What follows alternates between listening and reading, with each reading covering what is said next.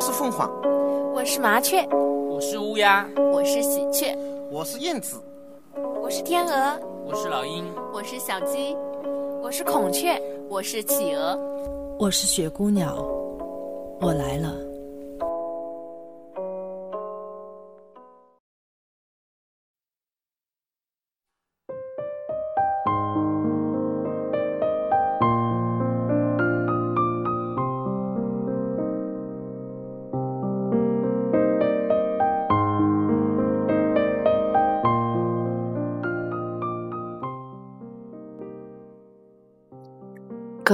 听众朋友们，大家晚上好，欢迎收听雪姑娘电台。最近几天一直和大家分享的是凤凰涅槃，今天将是凤凰涅槃的完结篇。我们一起来分享一下，到底是怎么样子的凤凰涅槃呢？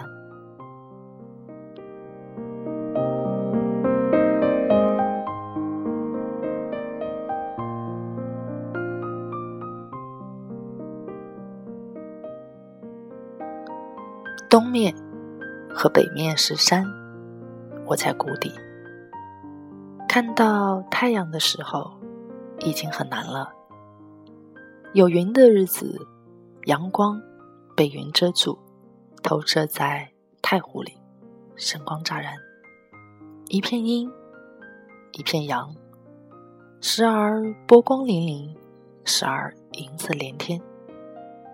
还是那一只白鹭。像风一样的自由落体，不花一点气力的滑翔，它总是不经意的惊鸿一瞥。这里成了我的仙境，只是缺少法术罢了。就前年来的时候，还希望有些法术，因为我急得想弄明白一些情况。然而现在已经不需要了。因为只要时间进行下去，就会告诉我结果。确切的说，结果的存在仅仅是不得不存在而已。有起因，就有过程；有过程，就有结果。这个结果又是下一个起因，接着过程，接着结果，无非都是截取了一段罢了。那终究。不是我想要的全部。最开始来的本来目的，只想等候画画的这个人。之后联想到了画中的白衣女子，又想起了凤凰风筝的故事。接着是几根白骨，一个坟地，寻找梧桐树，发现梧桐树。期待我和他的凤凰涅槃。现在正需要做凤凰涅槃中的最后一件事情，便是把我所有的作品埋葬起来，让他们在某一个属于他们的日子里重见光明。乾坤的初要便是潜龙勿用，不是吗？我就像一堆发酵的东西。置之不理的搁置在天地里，自我巨变，到底能够成为什么东西？结果似乎和我没有了关系，过程似乎和我没有了关系，起因和我也没有了关系。然而我却是个真实的主人，或者也是个参与者。所以不得不被感受了而已。我正被一种消极的东西侵害，如此不尊重自己的生命，我还能够尊重他人的生命吗？我不停的问自己：如果邪恶的势力就在我面前发生，我还能奋不顾身的见义勇为吗？答案是必然的，这终于让我稍稍放心一些。寻找梧桐树的时候，见到一个溶洞，不知道有多深，就在向南的那座山上。洞口是几株神一样的竹子，低下了谦虚的头。就荷塘往北的羊肠小道上，要不了两个小时的路程。或许那个地方正好可以储藏我的画。之后，我只要把洞口封住，便能一劳永逸了。春天刚刚苏醒的时候，我便去了这个溶洞一探究竟。洞口不大，堵住它倒是很容易做。看进去有些阴森的毛骨悚然。我带上了蜡烛和一捆干荷叶，要不先烧一下荷叶再说。可是被人们猜疑为森林火灾了，该如何呢？我正犹豫之时，一场春雨及时的来了，洞口的烟雾便能混淆在雨雾中，不被发现了。火旺了，干荷叶的清香在火明中散发。不一会儿，洞里便满是烟雾，呛得我眼泪直出。直到火焰灭了，烟雾散了，没见什么异常反应，也没有什么东西飞出、逃出，我便放心的进洞搜索。入洞十米，还见水滴，从。山石缝里渗出，再进几米，逐渐干燥。前走五六米，以为到底了，却峰回路转的豁然开朗。这是一个半椭圆形的岩洞，足足一百来米平方的样子，似乎曾有人居住过的痕迹。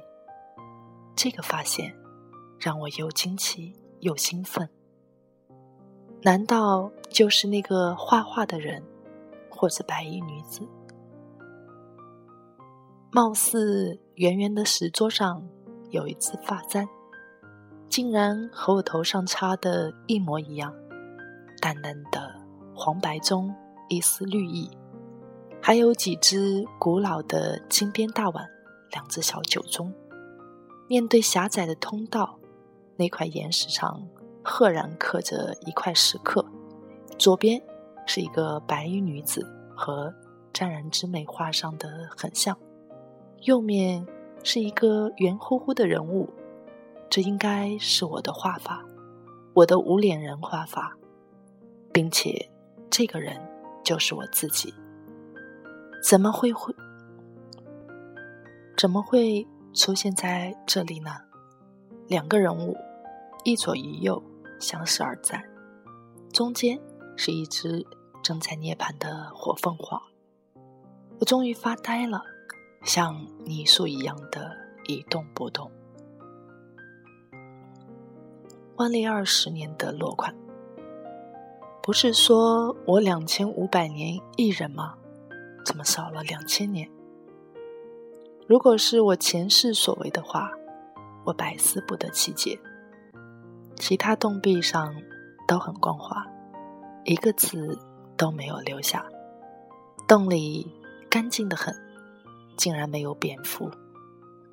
我恍恍惚惚的回到了船屋，在梧桐树下坐了一会，又一次上山确认，果然这样。再回到荷塘，再一次的上山确认，果然这样。在一路的上山处做好了标记，以便这个地方迷失或者逃走。之后的连续一个多月里，我每天从荷塘到这个石洞，三个来回的确认。其中有一次迷路了，找不到了这个石洞，便破口大骂。原来真的是我的幻觉。后来又找到了，便又不觉得失口大笑。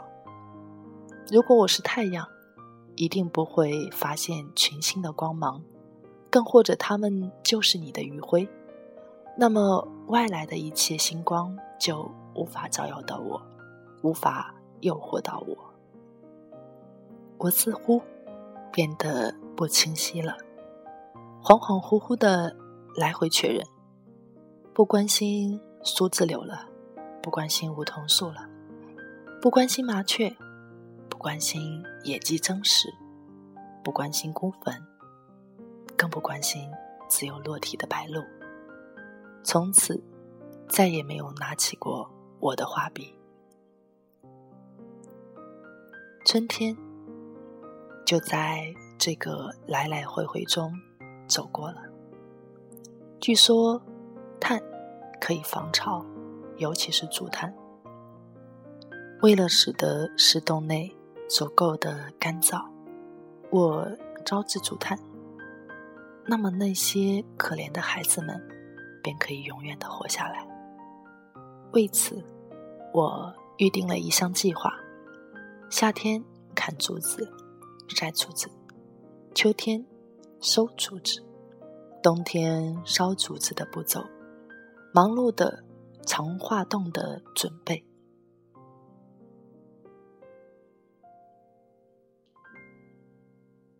整个冬天，我都在山里砍竹子。我只有对不起竹子了，砍一根竹子便是一百个对不起。秋天再把竹子运进洞里，冬天便躲在洞里烧制竹炭。昔日白净的一双手满是老茧，人变得略微驼背，乌黑的头发渐渐苍白，执迷着。这个神秘的洞穴，我的理由十分充足，因为洞中的一切迹象和我来此地的所有感应，原来都是为了这个藏花洞而来。画画上白衣女子的人，或者白衣女子，就是我的领路人，包括之前的凤凰风筝。还有梧桐树上的寻找，还有发簪，只是暂时明白不了几根白骨。既然我是乾卦，纯阳的乾卦，那么现在就是潜龙勿用的第一爻，之后便是第二要、第三要。我要先安心的待下来，以便能飞龙上天。当然。仅仅是我的艺术，我的天性画派，我只能够让自己绑着这个无懈可击的东西。这是一个末法时代，究竟有几个人真正明白？真的不想普及于世，真的不想所谓成功，真的不想所谓伟大了，真的不想所谓。神圣了，我再次的告诫天下所有不成功的人，所有不会成功的人，所有无法成功的人，所有正在成功的人，所有已经成功的人们。末法时代，不是意味着没有佛，没有道，没有教，没有王，没有公。而是没有了法，因为只有法才能够真正的传承下去。然而千百年来，以讹传讹的文明彻底糟蹋了法，果真是成也萧何，败也萧何。通过文字形成的法，已成为了人们获取圆满的。最终业障，更或者通过以前任何一种形式姿态的法，都将面临着巨大的挑战，直至彻底的灭亡。我现在需要的不是如何发光和发热，而是真真切切的回归到无光无色的黑暗里去，静静的绽放，更或者就此。变成人们不认识的面目甚好，就像三千八百年前埋葬在沙漠之中的小河公主，为何留下了这个最美的微笑？只因为他知道存在了的今天，上天终于让他升华成了一件神圣的艺术，再次问世于人间了。如果真能留下千年之后的痕迹。必定会有这样的一个微笑，无悔于一生一世。我已走到了沾染的尽头，完成了艺术的使命，进入了收尾的程序。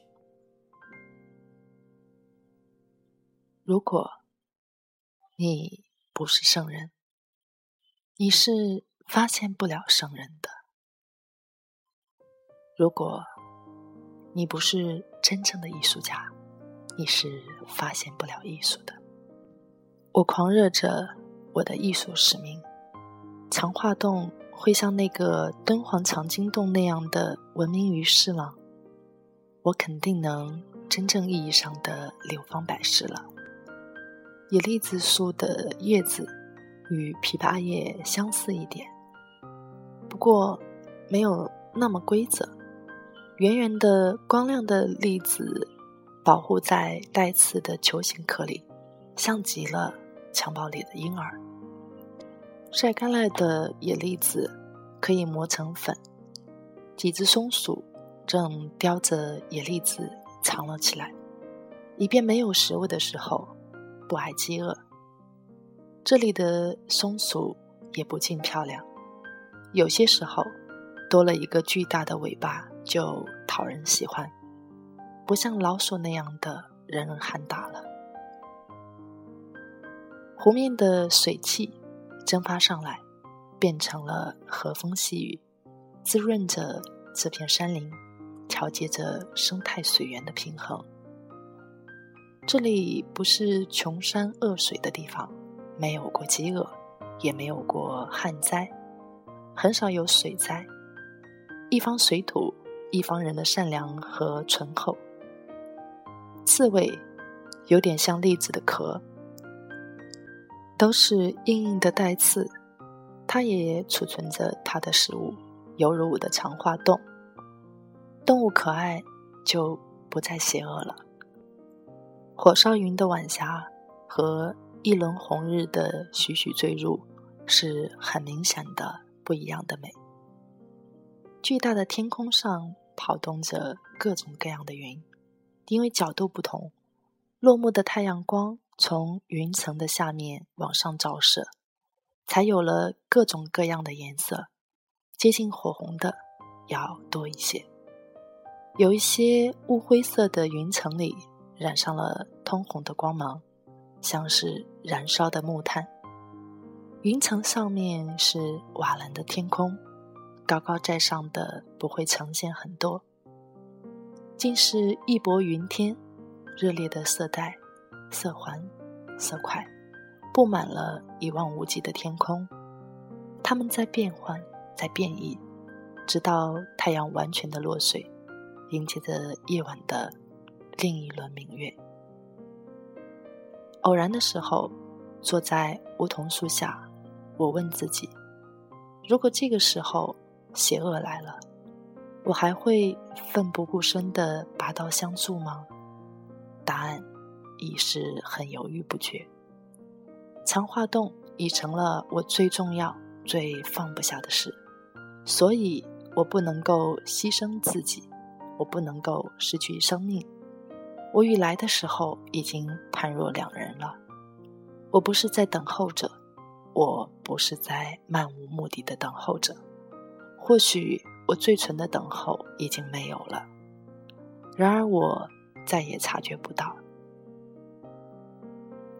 偶然的时候，坐在梧桐树下，我还会问自己：如果这个时候白衣女子来了，她让我停止强化洞的做法，我愿意吗？我便会想方设法的诱导白衣女子，帮我一起完成这个愿望。因为这些话是我的孩子，他们是我传下去的法，之后，我们便能够坦然的凤凰涅槃，湛然若化，艺术如水，明心见性，一花传法。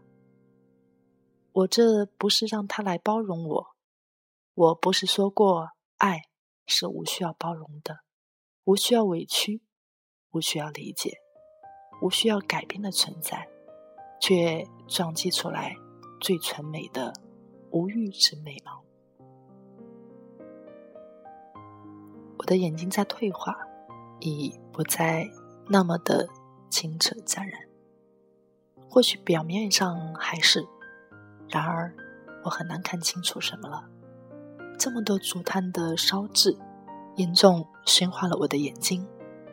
我的喉咙也不再是爽朗干净的笑声，取而代之的是沙哑的呜咽声。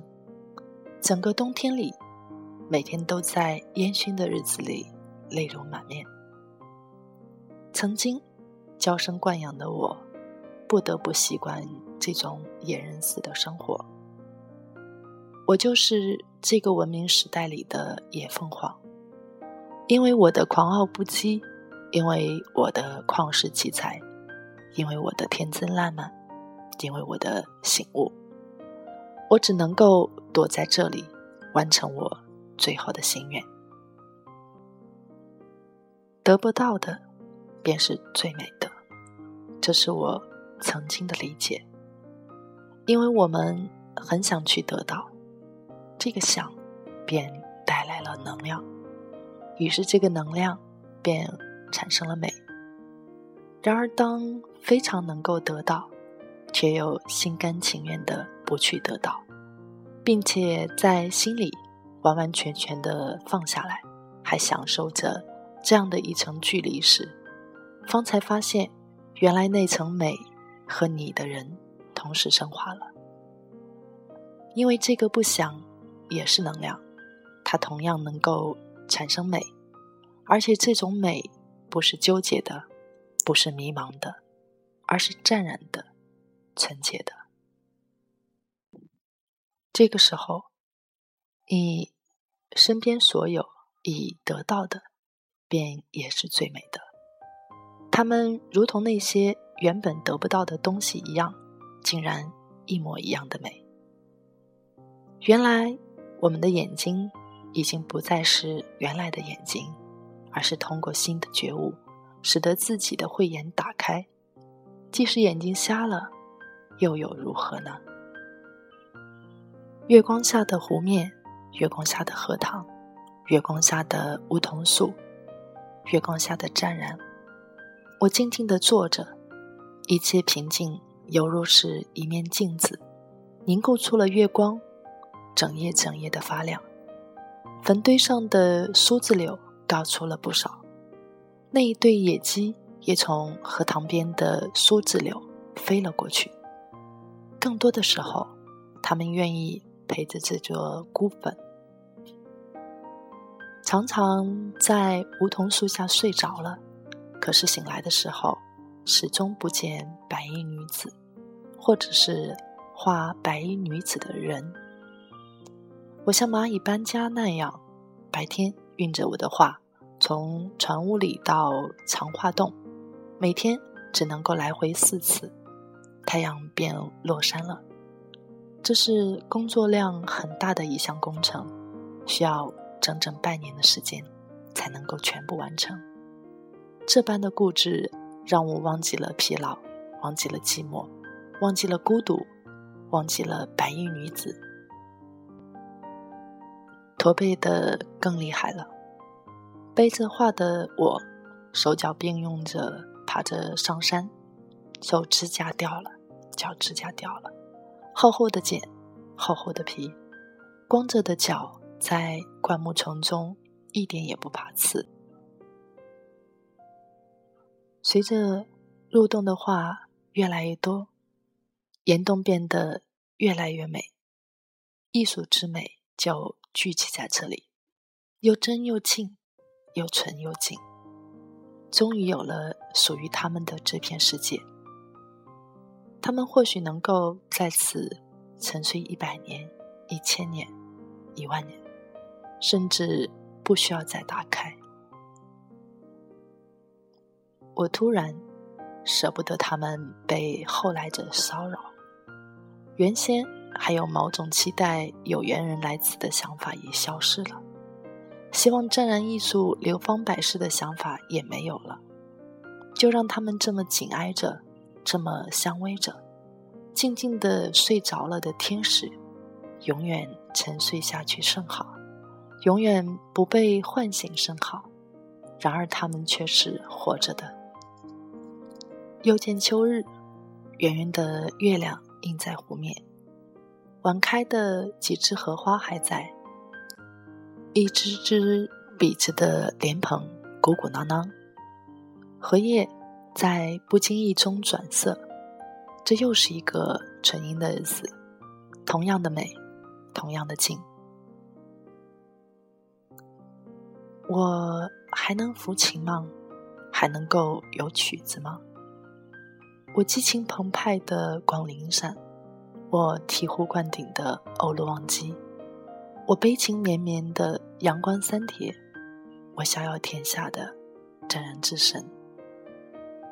脱光了指甲的手指变形了，布满老茧，干燥裂缝的手抚摸着这把陪了我一生的琴。原来我早已先放下了，不由得。充满了泪水，可泪水在烧竹炭的时候已经流光。我还能画画吗？瑟瑟发抖的手再也握不住笔，一下子醒悟了过来。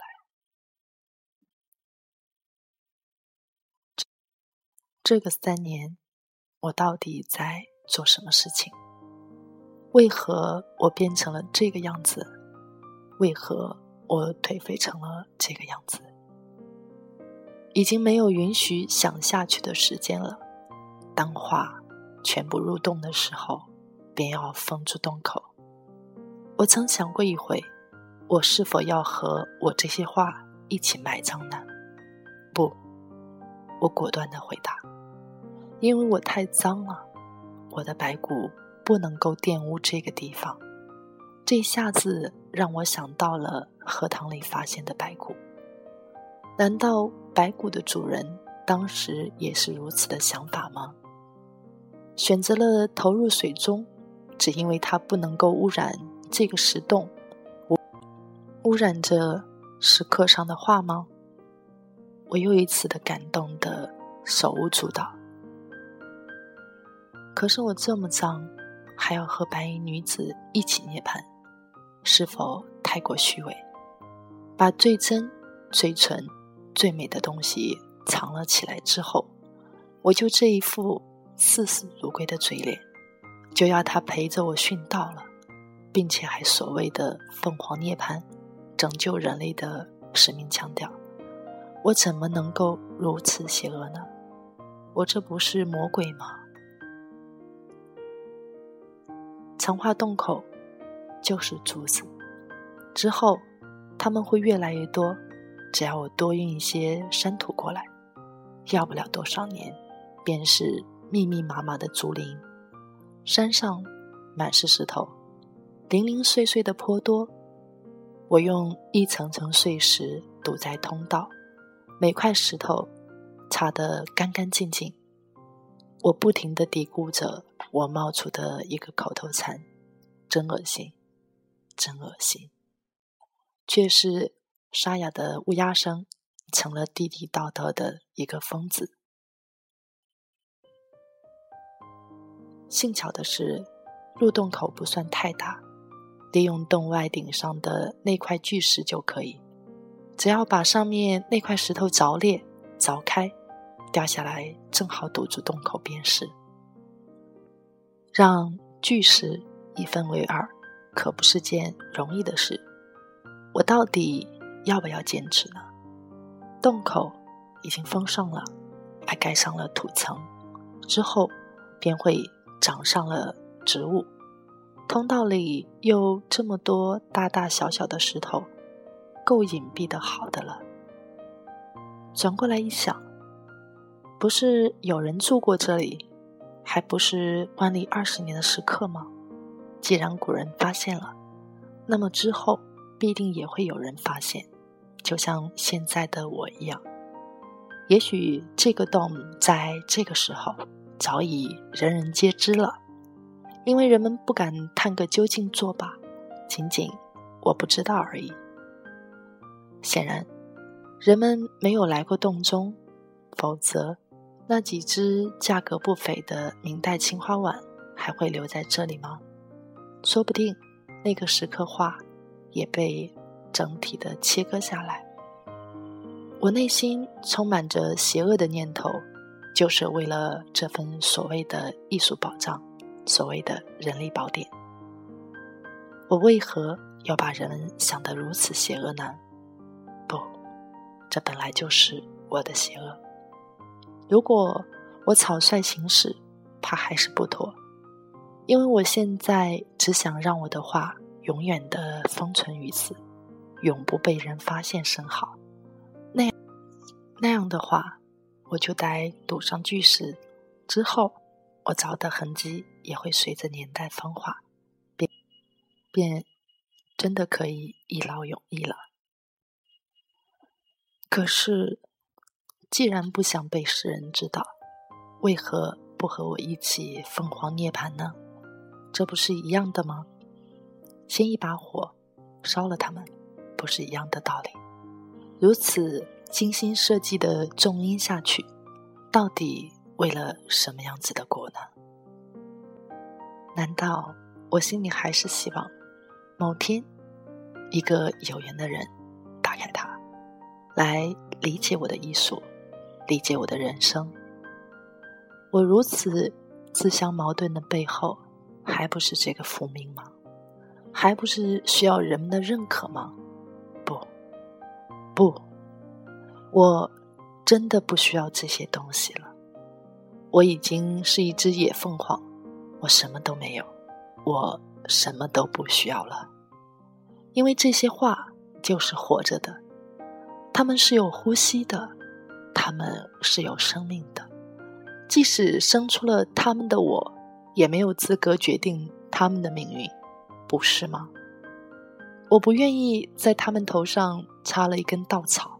站立在伪艺术堆里，享受着毒辣的眼光、恶意的批判，哪怕是出淤泥而不染的赞美，只因为他们的哭泣，我怕眼泪，我尤其怕眼泪。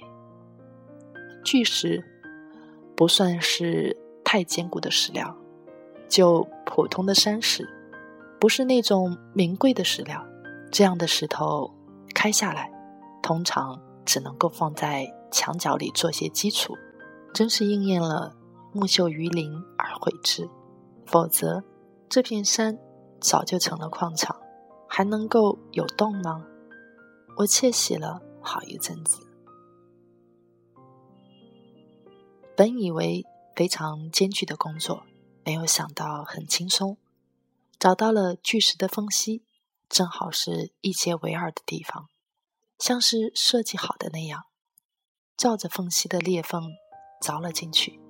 还没有一个月的时间，巨石似乎有些摇摇欲坠，仿佛随时可以砸下来似的。然而，虽然它每天都会砸下来，却如磐石那般的如如不动着。我又继续了两个月，竟然没有取得一点进展。我正就是一只野凤凰，躲在上面，每天啄，不停的啄，啄得鲜血淋漓，丝毫不起一点作用。每年的农历六月是黄梅季节，会有二十多天的雨水，还有雷声。这个时候，空气里也透着煤气，一股酸腐的陈旧味。因为不见太阳很久，已不是纯阴的美，而是浑浊的、致凝的，犹如更年期那样的烦躁与不安。山林因为过度的水分，反而不再干净和翠绿。雨水笼罩整个山林，还有荷塘，还是荷塘里更干净一些，滚滚的雷声在云层里传了下来，闪电划过湖面，万物出乎震，从东方而来。当二阴压抑阳时，震动逐渐慢慢形成，聚到一定程度时，便爆发出巨大的威力。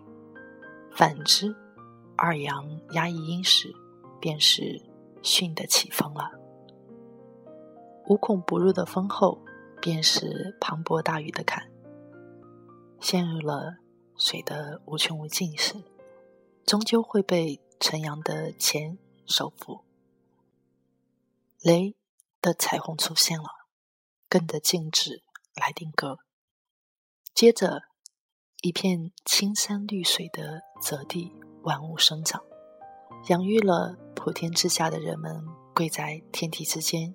愉悦的欢呼，乾卦的纯阳有无穷的高度，坤卦的纯阴有无穷的宽度，都能够无边无际、无穷无尽。任何一切在天与地之间，都显得那么需要被恩泽和宠爱。天地之爱与人类的高和宽和厚，才产生出最纯的。天性之美，这是恩赐于人类最宝贵的东西。还是要继续我的开凿工作。然而，等我去藏化洞时，掉下来的巨石早已经堵在了山洞口，纹丝不动的像个金刚萨锤守护着。原来，昨夜的几个平地里帮我完成了这个使命。这是我第二次下跪。上一次是因为梧桐树挂着画上凤凰的风筝，这一次是巨石关上了藏化洞的大门。我像鸡啄米那样的磕着头，尽显我的感激和虔诚和猥琐。大喜之后，立即转为大悲，我忽已空空如也。他们。已经与我永远的隔绝了。他们在洞里还好吗？足坛够吗？洞里的潮气会腐蚀他们吗？我撕心裂肺的干嚎着，没有一点力气的爬回了荷塘，爬回了船屋。突然又狂笑了起来。原来卧室里挂着湛然之美，竟然被我遗忘而幸免于难。这已经是我唯一的作品了，最真、最纯、最美的生来之品。还有画中的这个白衣女子。又是端午节的前天，整整的四年了，正是那个纯阴的日子，没有太阳，没有月亮，风大，不冷，有一点点雾气的夏日阴天。在湖边的石坝上垫着一块黑色的布，风摇着芦苇，一大片尚未有花的荷塘，沉浸在这般满月的白天，镀上了皎洁的月色，这是神话里的纯阴之美。风大，湖面上泛起了浑浊的水，远处偶然有破水的波浪，是鱼。在踏风而行，一只白鹭，两只燕子，几只麻雀，还有几只蜻蜓，点缀在这片水面上。满目疮痍的我，昏花的眼睛，驼背的腰，花白的头发，畏畏缩缩，蹒蹒跚跚，走向了梧桐树下。还能画画吗？雪白的画布架。在木架上，战战兢兢的手，我狂抓起颜色，涂在了油布上，不断的堆积，不断的分离，不断的堆积，不断的分离。画布上尽是些浑浊不清的色彩，又真又静，又纯又静的湛然之美，终于弃我而去。我始终低估着又一句冒青的口头禅。凤凰涅槃了，凤凰涅槃了。当晚，我便散尽了所有的荷叶，在这梧桐树下，还有那张湛然之美，颤颤抖抖的画到第十三根火柴，方才点燃了自己。冲天的火光照亮了这片湖面，微波粼粼，月色暗淡了下来。一只白鹭自由落体的滑了过来。爪子刚刚触及到厚厚的颜色，便又滑翔而去。画布上留下了一道深深的痕迹。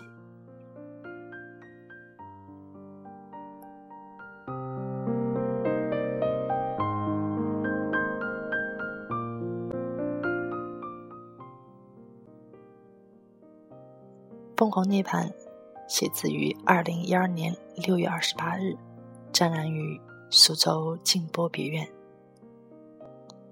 以上就是《凤凰涅槃》的所有，它的完结篇。在片尾的最后，我还与大家留一个问题吧。嗯，开始的一张画是谁画的？岩洞里的一张画是谁画的呢？最后的一张画是谁画的？白衣女子是谁？凤凰涅槃堪称为艺术界的金刚经，是倘若你是真正的艺术家，或者想要成为一个艺术家，我相信你在这里肯定能够得到无穷的能量。好的文字，好的作品，值得你反复的研读，反复的聆听。我相信你。会和我一样，在反复的聆听当中，突然有一天，你会找到凤凰涅槃的最终的答案。谢谢所有人的陪伴和聆听，谢谢你们，大家晚安。